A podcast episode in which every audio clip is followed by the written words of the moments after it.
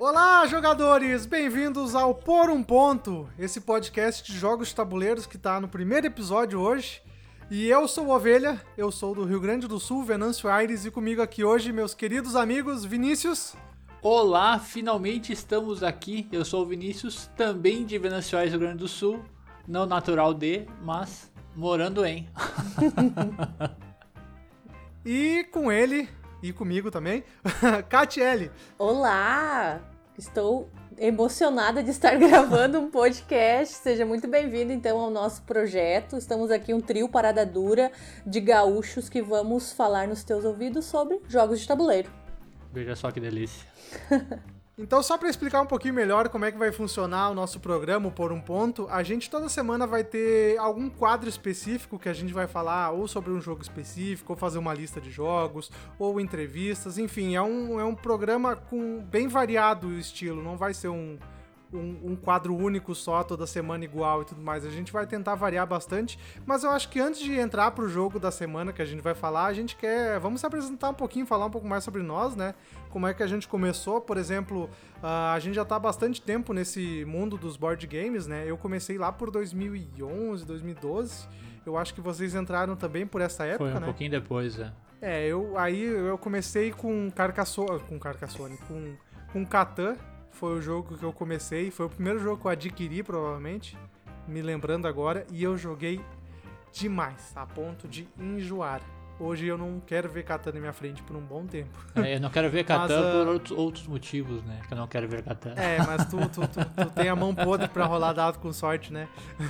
mas é, é interessante para ver, assim, como a gente mudou bastante a nossa jogatina, o nosso estilo de jogo nesse tempo, né? Porque no início a gente, por, por, exemplo, eu, a gente só conhecia os jogos clássicos que a gente jogava na infância, né? De, de é, jogo da vida, banco imobiliário. Então, assim, entrar nesse mundo com, com jogos mais complexos e, cara, o Catan, que hoje é um jogo simples pra gente, mas Catan, quando a gente conheceu, pelo menos eu quando Sim. conheci, foi um jogo revolucionário praticamente, que foi uma quebra de paradigma, né? Pera aí, o jogo de tabuleiro não é só trilha e contar ponto e como assim enrolar dado? Como assim, gente? Como assim negociar, né? Como assim muda o tabuleiro toda vez que for jogar, né? É, isso aí, acho que É, foi. pois é, teve bastante variações.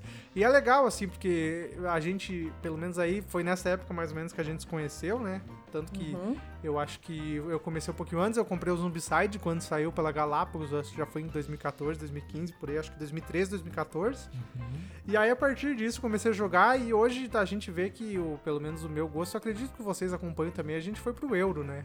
Sim, sem dúvida. Né? Nós começamos, eu principalmente, ouvi falar de, jogo de tabuleiro, né? É, não nós, pode... porque quem não nos conhece, então tá nos conhecendo agora aqui no podcast, eu e o Vini somos um casal, gente. Casal. Entramos no board game em 2012. Dois, final, ó, descobri final de 2012 no podcast que o Ovelha fazia parte, o finado Geleia Cast. Então eu fui descobrir que havia jogos de tabuleiro, né? Joguei muito na minha infância, jogo da vida, combate foi um dos primeiros jogos que eu lembro de ter jogado. Gostava muito nas aulas de educação física, outro jogava bola, outro jogava jogo de tabuleiro, eu ficava lá jogando o jogo da vida e combate, adorava. né? Nota-se que eu nunca fui uma pessoa muito do, é, do esporte. e começamos, o primeiro que nós jogamos, logo que nós começamos a morar junto. Sim. Foi em final de. Do, uh, início de 2013, por ali, por né? Aí. Uhum. Foi o Carcassonne. Começamos com o Carcassonne, comprei Carcassonne, Catan e o Ticket, que é a trinca. A trinca inicial, Isso, né? De entrada. Aham. É. A trinca apresentação, acho que é 90% dos jogadores começam por esse algum desses três, né? Sim, sem dúvida. Desses três aí, o único que restou na coleção foi o Carcassonne, mas depois a gente comprou também o Ticket Europa, o Ticket Ride Europa, né? A versão um pouquinho mais, mais complexa do, do Ticket Ride. Mas também vendi, passei adiante, que é uma coisa que a gente faz bastante. Passamos, passar adiante joguinhos, falaríamos também sobre isso. Mas porque a gente jogou demais, eles aí jogamos até enjoar e, ó, quer saber? Vai Nossa, embora. Vai pra, é, pra nunca mais é. precisar é, jogar. Foi, é, eu também. O meu Catan eu tenho até hoje, mas eu já tentei vender, não consegui. Então ele tá até hoje, mas dificilmente vê mesmo. Mas eu acho que, é, apesar da gente não, não, a gente não ter mais o perfil de jogar esses jogos tantos hoje em dia, né, de jogar mais euro, eles são jogos excelentes para quem nunca viu nada de board game, nunca viu nada de jogo tabuleiro, né, que só tá no, nos clássicos do War ou o jogo da vida, o Banco Imobiliário. Então, assim, apesar de que hoje eu não quero mais jogar Catan, assim, se me oferecer para jogar Catan eu jogo, mas Sim. não é dentro dos meus jogos favoritos.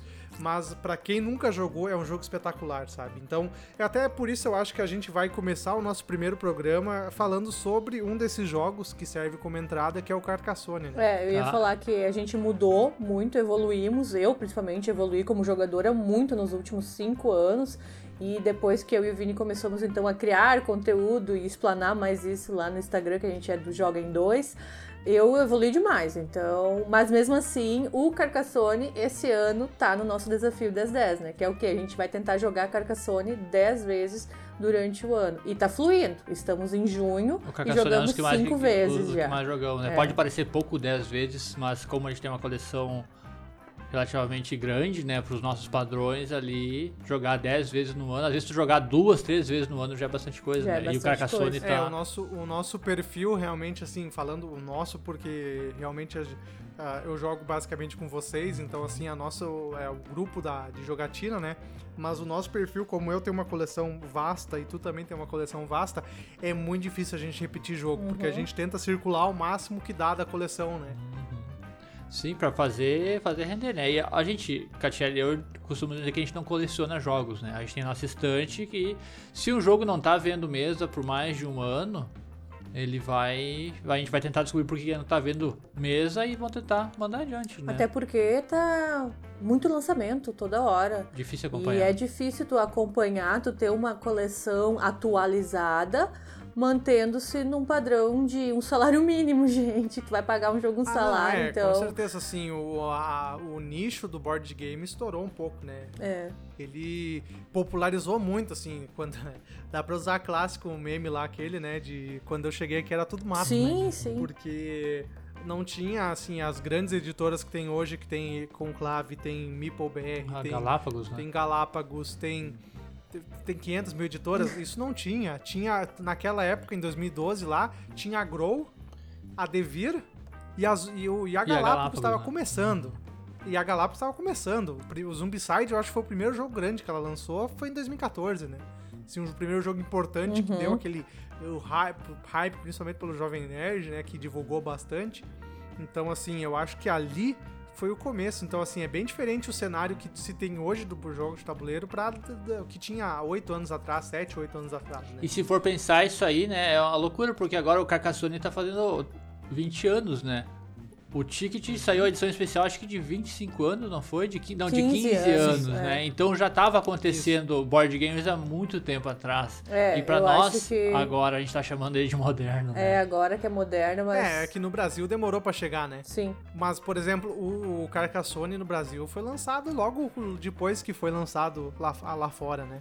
Ele saiu em 2000 mas eu acho que aqui veio pela Grow, pela Grow engano, foi. em 2001, 2002, né? Ele saiu aquela caixa verde, domínio de Carcassonne, e depois eles relançaram Isso. também caixa azul, né, mas também ainda domínio de Carcassonne, aquela clássica caixa cartonada, né, que foi o primeiro uhum. que a uhum. gente que a gente teve. Nem lembro. E depois, aí eu não sei o que que eu deve ter perdido a licença, porque a Agro parou, né, com, com jogos uhum. modernos, e a licença daí Agro parou, é. foi pra Devir, que está com a Devir agora, e a Devir tá trazendo de volta pro Brasil. É, e o, e o Carcassonne é um jogo que, assim, eu não joguei muito, porque o meu de entrada foi o Catan, então eu joguei a exaustão Catan, uhum. mas eu acho que o Carcassonne, ele até hoje me agrada muito mais do que o Catan, atualmente mesmo, porque ele é muito mais estratégico, tem menos sorte, sabe? Então é um negócio que eu acho que o, Carcassonne é um cara muito bom para tu começar a ver umas mecânicas diferentes, a pensar estrategicamente, assim, começar a ver os jogos de tabuleiro de outra maneira do que aqueles jogos clássicos, né? O Catan ainda tem muita sorte, tem muita rolagem de dado, então assim, ele ainda fica um pouquinho as suas, claro, não tô comparando que ele é parecido, mas ele ainda fica num, num, em alguns pontos ele fica parecido com aqueles jogos clássicos, né? O Carcassonne já não, é uma quebra de paradigma bastante grande.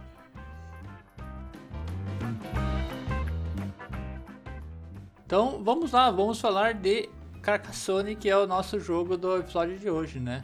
Só para dar uma geral, então, o Carcassonne foi lançado em 2000, é um jogo para 2 a 5 jogadores.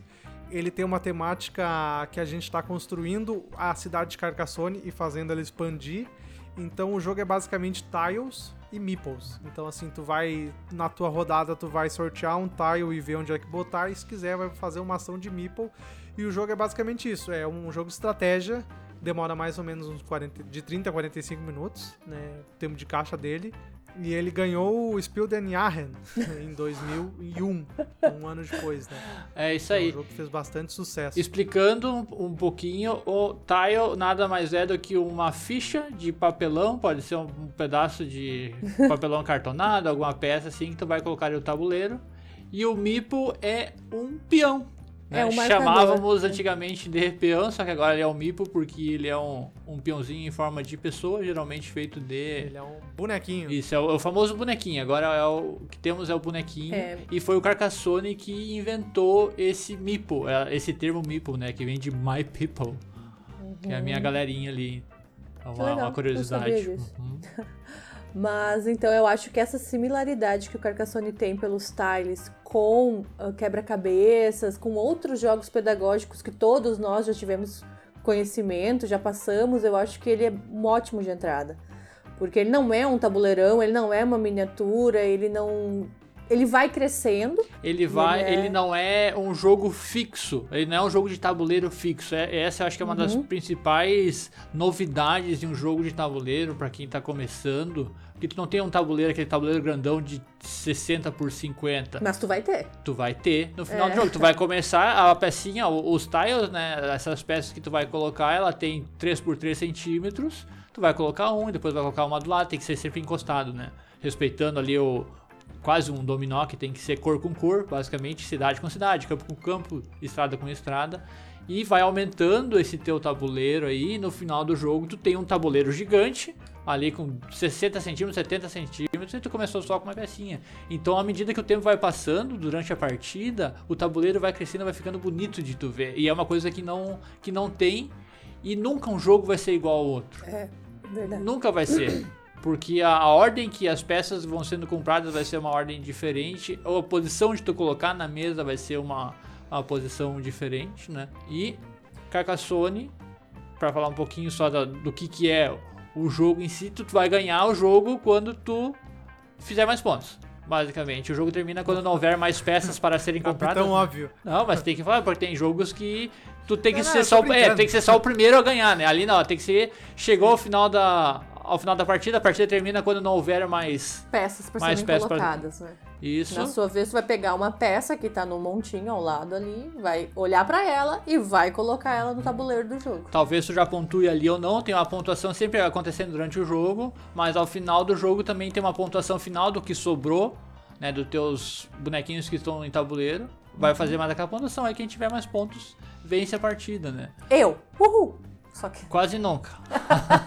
É, o, eu acho que vocês falaram muito bem que é dois fatores muito que eu considero muito importante do, do Carcassonne, que é o primeiro é a similaridade com o quebra-cabeça, então mesmo que tu nunca jogou algo nesse estilo, tu vai ter uma memória que vai te fazer associar e vai querer te interessar no jogo. E a segunda é essa, esse sentimento de expansão, né? Tu realmente vê o jogo evoluindo, então tu, tu continua tendo interesse por causa disso. Porque tu vê que tá evoluindo, tá crescendo, o jogo tá andando, então tu vai sentir isso. E assim, é uma diferença muito grande num jogo de trilha, assim, que tu só vai rolar um dado e andar e tudo mais. Então tu tem essa sensação que, não, realmente, o que, que eu tô fazendo aqui tá fazendo o jogo andar e eu tô crescendo, eu tô melhorando, eu tô ganhando ponto. Então, assim, tu, tu tem essa sensação, né? O jogador consegue ter isso, que é muito diferente dos jogos clássicos.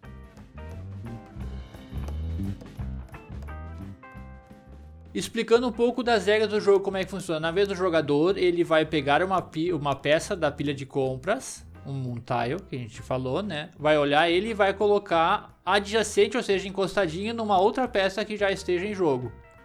Essa peça que tu comprou, esse quadradinho, vai ter algumas posições específicas. Ele pode ter um pedaço que seja uma cidade, um pedaço que seja uma estrada, um pedaço que seja campo ou talvez um monastério. A hora que tu for encaixar, tu tem que encaixar como se fosse um dominó. Tem que combinar cor com cor. Tu não pode colocar uma estrada combinando com uma cidade, tu não pode colocar um campo no meio de uma estrada. Uhum. Ah, tem que fazer esse sentido. Aí tu colocou a peça em jogo, tu tem a opção de colocar o teu seguidor, que chama no jogo chama-se de seguidor, né? Pode colocar tua pessoinha ali dependendo de alguma região, vai colocar ou na, ou na cidade, ou na estrada, ou no monastério, se tiver monastério, ou até no campo deitadinho ali. Que o campo é uma outra maneira de fazer pontos, mais complicado. É, mas cada um desses quatro pontua de um jeito diferente e te faz pensar de um jeito diferente. Sim. A pontuação funciona da seguinte forma, rapidamente. Na cidade, se tu conseguir fechar uma cidade, que ela tenha uma muralha ao redor da, dessas peças da cidade, do desenho da cidade, se tu conseguir combinar, cada peça de cidade vai valer dois pontos. Então tu vai encaixar uma cidade vai ter no mínimo duas peças, ela vai dar quatro pontos. Que marca na hora. E né? marca na hora. Uma estrada, a estrada, ela essa pecinha, essa tripinha branca que tem em jogo, em alguns lugares vai ter uma uma bifurcação, alguma coisa assim que vai interromper essa estrada. Uma, quando a estrada tem início e fim, é pontuado o seguidor que está ali, que é chamado de ladrão, o seguidor uhum. da estrada. Vai por pontuar peça. um ponto por peça. Aí temos também os monastérios. O monastério vai pontuar um ponto por cada peça adjacente ao monastério, mais o monastério. Então o monastério completo valeria nove pontos, né? Porque são as, as quatro diagonais e as quatro ortogonais e mais o centro. E por último, nós temos o Fazendeiro, que é a parte mais complicada do jogo para novos jogadores. Inclusive, até no manual diz que você pode jogar sem. Achei que tu ia dizer inclusive até hoje para mim. é, recomendado, é recomendado, eu acho, jogar sem, né? Porque assim, e sendo bem sério, eu não, como eu disse, eu não joguei muito Carcassonne, eu joguei mais uh, com vocês e tal, não, não foi meu jogo de entrada, mas até hoje eu, eu, eu que uhum. jogo faz oito anos, eu ainda tenho, em alguns momentos eu tenho dificuldade de contar os pontos fazendeiros. Uhum. Compreensível, tenho bom dia. Não, o fazendeiro, ele vai ficar, ele é o único seguidor que tu vai colocar em jogo e ele vai permanecer, porque se tu botar um cavaleiro numa cidade, que é o teu seguidor na cidade, e aquela cidade fechar, tu recolhe para ti esse cavaleiro. Se fechar numa cidade, numa estrada, fechar a estrada, tu recolhe para ti também e já pontua. O fazendeiro ele vai ficar, tu vai botar ali em jogo, dentro de um campo, deitadinho, e ele vai permanecer ali até o fim do jogo. Porque ao fim do jogo ele vai pontuar no teu campo três pontos por cada cidade já fechada, independente do tamanho da cidade. Então ele fica um pouquinho complexo para explicar, assim por voz, mas tu olhando o tabuleiro fica um pouco mais fácil. No manual tá explicando certinho como é que funciona, mas sim ele é um pouco mais complexo para te entender onde começa e onde termina um campo e tu tem como encaixar um campo com outro porque o Carcassonne tem uma parte muito bacana, muito gostosa, hum. que a Catiele não é muito fã, né? Que é a coisa de roubar estradas, roubar as cidadezinhas. Ah, super válido. Eu adoro esse, essa mecânica de tu, tu, furar o olho do amiguinho. Eu estou aqui virando os olhos, porque é a parte mais legal do jogo, sim, mas é ainda que me dá aquele nervoso, sim. Toda vez eu vejo que o Vini vai me conseguir tirar a minha cidade maior, a minha estrada maior. O que, que ele faz? Ele pensa pra frente de mim. Ele vai colocando uma. Tu pra tu roubar uma, uma cidade ou uma estrada, tu não pode colocar aquela peça logo na cidade do vizinho. Tu não pode vir de frente ali encaixar. É, o que acontece é que quando tu vai colocar uma, uma cidade, por exemplo, tu bota um seguidor na tua cidade. Uhum. Se tu encaixar uma outra, um outro segmento nessa cidade, tu não pode colocar um outro seguidor ali. Porque Isso. quer dizer que aquela primeira cidade já tem dono. Então o que tu tem que fazer é colocar mais afastado e vir com outras peças para conseguir conectar é. essa nessa, cidade, fazer um cidadão, é, né? Nessa peça mais afastada que tu tá colocando próximo da, da cidade que já tem dono, tu vai colocar o teu marcador ali, esperando para tuas próximos tiles, tu vem e ter a sorte de conseguir Encaixar. pegar a cidade dele, daí sim vocês vão dividir os pontos. A cidade divide, né? Sim, uh, não divide, né? Na verdade, só os pontos iguais para todo mundo. Uhum. Então tu vai ter um seguidor, eu vou ter um seguidor, a gente vai fechar uma cidade ali de seis pontos, vai ser seis pontos para para mim, pra cada um, né? Só que tu uhum. tem consegue também, digamos, eu botei um, a Catiele conseguiu colocar um outro e ela colocou mais longe lá uma outra cidade com seguidor. E ela conseguiu unir essas três peças de cidade, tornou um cidadão. E agora nesse cidadão tem dois seguidores dela e o meu. Aí, como ela tem dois, ela tem a maioria, aí a pontuação de uma cidade que é muito maior, ou de um campo muito maior, ou de uma estrada muito maior. É para quem tem a maioria. É para quem tem a maioria, né? Eu. Uhul! Então dá, uma, dá umas tretinhas sim, eu acho é, que é. aí o... que tá toda a mágica do jogo, né? É tu conhecer o jogador que tá jogando contigo, tu saber que, que o estilo que tu vai mais pra frente, tu vai apertar o outro, tu vai ficar fechando cidades, porque agora eu tô conseguindo pensar no Carcassonne assim, ah, o Vini tá fazendo uma cidade, vou fechar essa cidade dele, ele pontue sozinho, mas pontue pouco. Não deixa a cidade dele crescer, o máximo que ele, às vezes, conforme a gente tem, que nós temos aqui em casa, então, a Big Box, né? Então tem algumas outras coisas, uh, Que aumenta- expansões que, ai meu Deus, o Vini pontua 60 às vezes Aumenta o valor, né? Eu acho que isso é um mérito muito grande do Carcassonne, que é que tu pode jogar desde o casual, com a tua Uhum. família, sei lá, com a tua mãe, teu pai, até o competitivo e sangue no olho e brigar com o amiguinho e tal. E assim, é, é muito legal porque tu vê que até hoje, né, passados 20 anos do lançamento, tem campeonato brasileiro de Carcassonne, tem campeonato mundial É, de Carcassonne. mundial. Então, assim, a galera vai muito, muito competitivo. E isso é muito legal, porque é o mesmo jogo, tu consegue jogar da forma casual, descompromissado, não, é, e do mesmo jeito tu consegue jogar competitivo num alto nível estratégico, num alto nível competitivo, né? Sim, contando peças e tudo mais, né? O Carcassonne tem uma comunidade ativa muito grande, tanto aqui no Brasil Uhum. quanto no, no resto do mundo, com inclusive campeonatos internacionais, né? Que a, que a Devir promove. E dá muita, muita coisa, muita, boa- muita movimentação e movimenta grana também, né? A galera É. competindo por, por dinheiro e prestígio e tudo mais. Então, Bem bem legal. bacana. E isso que a Ovelha falou, né? De conseguir jogar hardcore e conseguir jogar mais fácil, jogar mais levezinho ali, até pra jogar com criança, super tranquilo Sim, jogar com sim, criança, uhum. né? Dá uma simplificada nas regras ali até, Ah, e mas tem o Carcassonne Júnior também, né? Sim, é de verdade. Uhum. No- Sobre o, o jogo, é interessante com a Carcassonne, além do, dessa simplicidade pra quem vai começar e, e os modos de jogar e a estratégia e tudo mais. Um outro ponto muito legal do Carcassonne é que ele tem uma infinidade de expansões, né? Então tu pode modificar o jogo bastante, né? Tu pode fazer ele mais complexo, mais competitivo. Qual é que é a impressão de vocês com a Big Box, assim, ou das outras expansões que vocês jogaram? É, nós tínhamos aquela versão antiga da, da Grow, do Mini Carcassonne, e compramos uma expansão separada, que era a Pousadas e Catedrais, se eu não me engano é o Uhum. nome. E jogamos muito, muito. Queríamos comprar mais expansões, essas expansões maiores. Mas, na época, a, cada expansão estava saindo em torno de 90 a 100 reais. E a gente foi ver que a, a Devir lançou aqui no Brasil o Plus, que é uma, uma caixa grande que já vinha com 11 expansões, né? Duas expansões pequenas, duas expansões grandes e uma expans e nove expansões pequenas. Por um preço ok para nós que já éramos fissurados por Carcassonne e tudo mais, vamos comprar porque valeria a pena, né?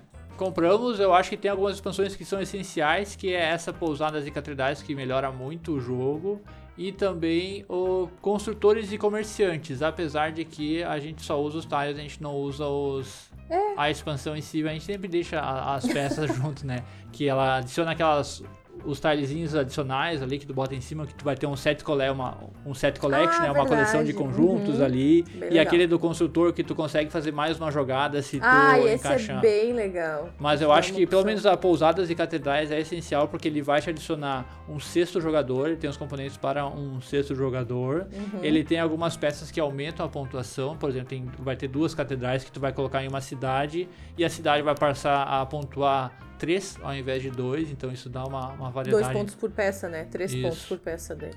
Aí tem, vai ter mais monastérios, vai ter umas peças de formatos diferentes que às vezes parece que te faz falta e agora tem. E ele vai te expandir o jogo em geral. Uhum. Não é uma expansão que, que tu jogaria com todas as expansões que vem junto. Nós, Não, não, é assim? a caixa base do Carcassonne Plus, não vai usar tudo o que vem nela.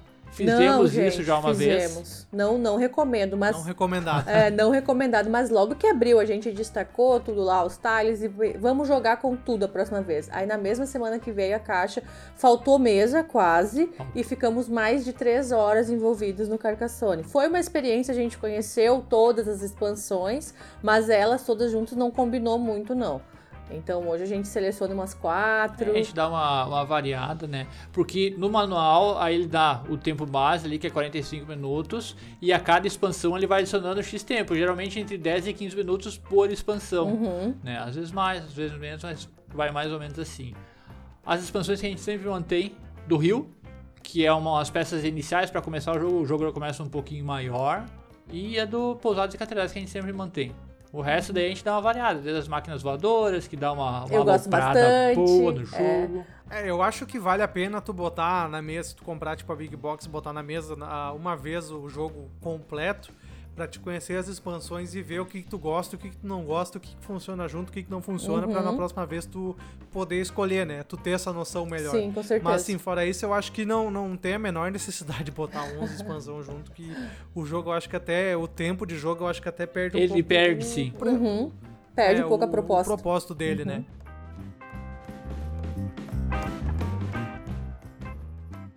As pessoas vêm perguntar pra gente se vale a pena ter o- essa Big Box ou não. Eu digo que, como 99% das perguntas, depende. Depende se já jogou Carcassonne até sair sanguinho dos dedos, até tu cansar. E eu acho que se mesmo tu cansar ali não é tão essencial. Agora, se tu quer uma variedade muito boa, pelo um preço que eu acho que pelo menos na época a gente pagou bem, vale a pena pra nós, porque a gente gostava muito do jogo. Até hoje a gente joga, faz É. quase 10 anos que a gente, tá- a gente tá jogando Carcassonne e ele segue na mesa. Ali, pra nós, valeu a pena. Mas tu consegue comprar separado também, né? Uhum. Tem as expansões separadas. E o Carcassonne tem também, além da, das expansões, o Carcassonne tem outras versões.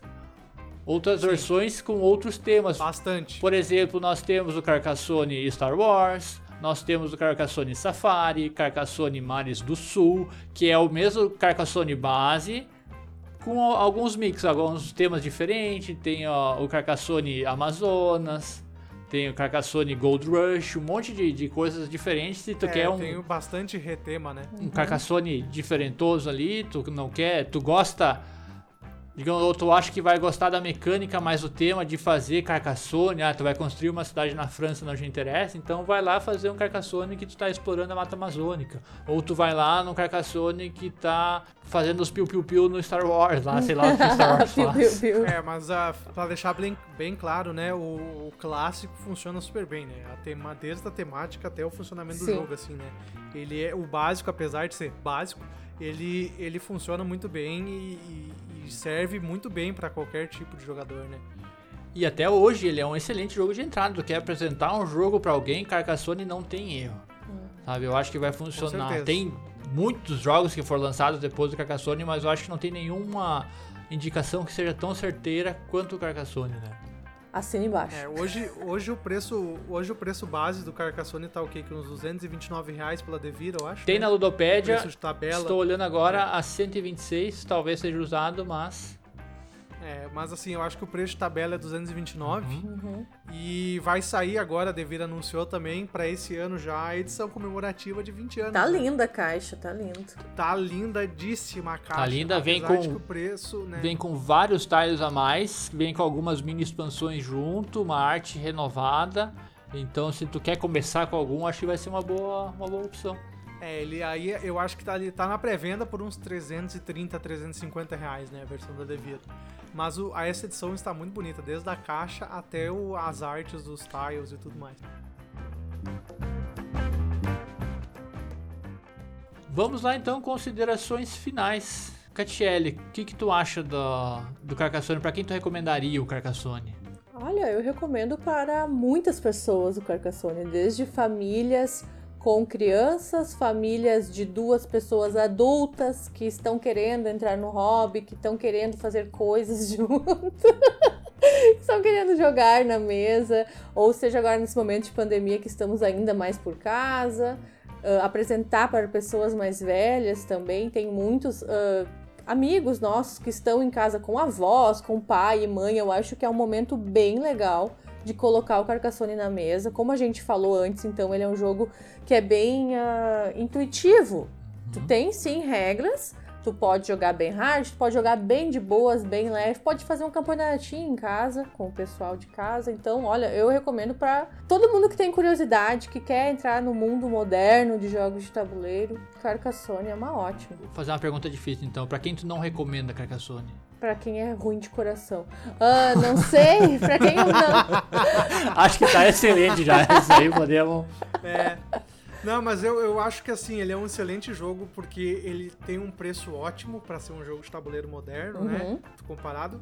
Ele funciona muito bem para diversas situações, desde tu levar para uma para um, pra um churrasco com os amigos, até jogar em casa com teu pai. Então, assim, ele é bem adaptável, né? Então, ele funciona em diversas situações diferentes. Ele, e ele é, apesar de ser, ele ser simples de regra, ele é muito estratégico. Ele quebra um paradigma muito grande dos jogos que tu, pra uma pessoa que só conhece os jogos básicos. né? Uhum. E ele, como ele tem um elemento sorte sim na compra da, da peça, tu vai comprar a peça e vai esperar que saia uma peça que seja boa pra ti. Mas são tantas peças que ele tem que vai dar tempo de vir aquela peça que tu precisa, né? Ah, e fora que assim, eu acho que o fator sorte, apesar de ser um ponto, minha opinião, né, um ponto negativo, que não afeta o jogo, porque eu acho que dentro da proposta do jogo a sorte tá ok. Mas eu acho que além disso, o tu saber lidar com o tile que tu tirou é uma- um outro ponto estratégico, sabe? Sim. Então, apesar da sorte, essa sorte se converte em estratégia, porque tu vai ter que saber pensar pra frente e lidar com aquele tile. Vai ter que se adaptar, né? Essa é a, Isso. a parada.